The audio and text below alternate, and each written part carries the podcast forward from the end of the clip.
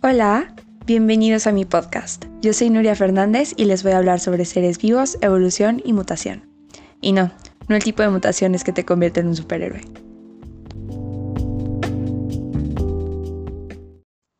sino en el proceso de evolución que nos ha traído hasta el punto actual de la vida humana. Pues verán, el ser humano es conocido en la ciencia como Homo sapiens y es una especie perteneciente a los primates, y todos estamos compuestos por átomos, moléculas, células, tejidos, órganos, sistemas, y todo esto en conjunto forman un organismo. Pero entonces, ¿qué nos diferencia de los primates? Además de la habilidad de pensar y razonar, claro. Todo comienza en las células, que es donde se encuentra el ADN, que es donde se carga toda la información genética del organismo y se transmite de generación en generación. Pero dentro de la genética y el ADN puede haber alteraciones y o mutaciones en la información, pues algunos pueden ser positivos y otros negativos, pero sin ellas no sería posible la evolución del ser vivo. El ADN está formado por una doble cadena de nucleótidos, formados por moléculas de azúcar unido a un grupo de fosfato y una base nitrogenada. Los nucleótidos que conforman el ADN son la adenina y timina, citosina y guanina. Si hubiera algún acomodo erróneo en estos elementos, resultaría en una mutación.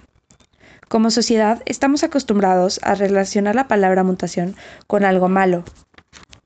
Sin embargo, una mutación puede llegar a ser tanto positiva como negativa, ya que solo se refiere a una alteración o cambio en la información genética de un ser vivo, y este cambio puede llegar a ser hereditario. La mutación puede ser espontánea, o sea, que se produce de forma natural, o puede ser inducida, a consecuencia de la exposición a agentes mutagénicos. Los agentes mutagénicos pueden ser de tres tipos, químicos, físicos o biológicos. Los químicos pueden alterar el ADN de forma brusca, como lo son la nicotina, el LSD, opio, colorantes y muchos más, en su mayoría las drogas. Los físicos son las radiaciones que alteran la secuencia y composición del ADN, tales como la radiación, como los rayos X o ultravioletas. Y los biológicos son organismos vivos capaces de alterar el material genético, como los virus, bacterias y hongos. También existen diferentes tipos de mutación. El primero es la genética. Esto ocurre en la secuencia de nucleótidos de un solo gen. El segundo es la cromosómica, producida en la estructura normal de los cromosomas si cambiar su número de secuencia del ADN. Si se afecta el número de genes se llama delesión o duplicación, y si afecta el orden de los genes se le llama inversión o translocación. Y por último está la genómica. Este es la alteración del número normal de cromosomas en una persona. Dentro de la genómica está la euplodias, que son la alteración en el número de dotación genéticas y las aneuploidias, que aparece algún cromosoma más o menos.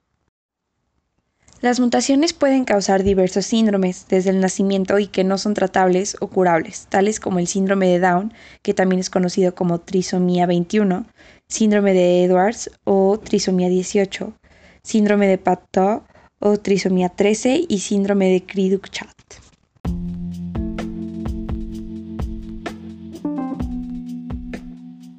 Aunque las mutaciones genéticas causan estos síndromes en los humanos, sin estas mutaciones no existiría la evolución de los seres vivos y nunca hubiéramos logrado llegar al punto actual de nuestra sociedad.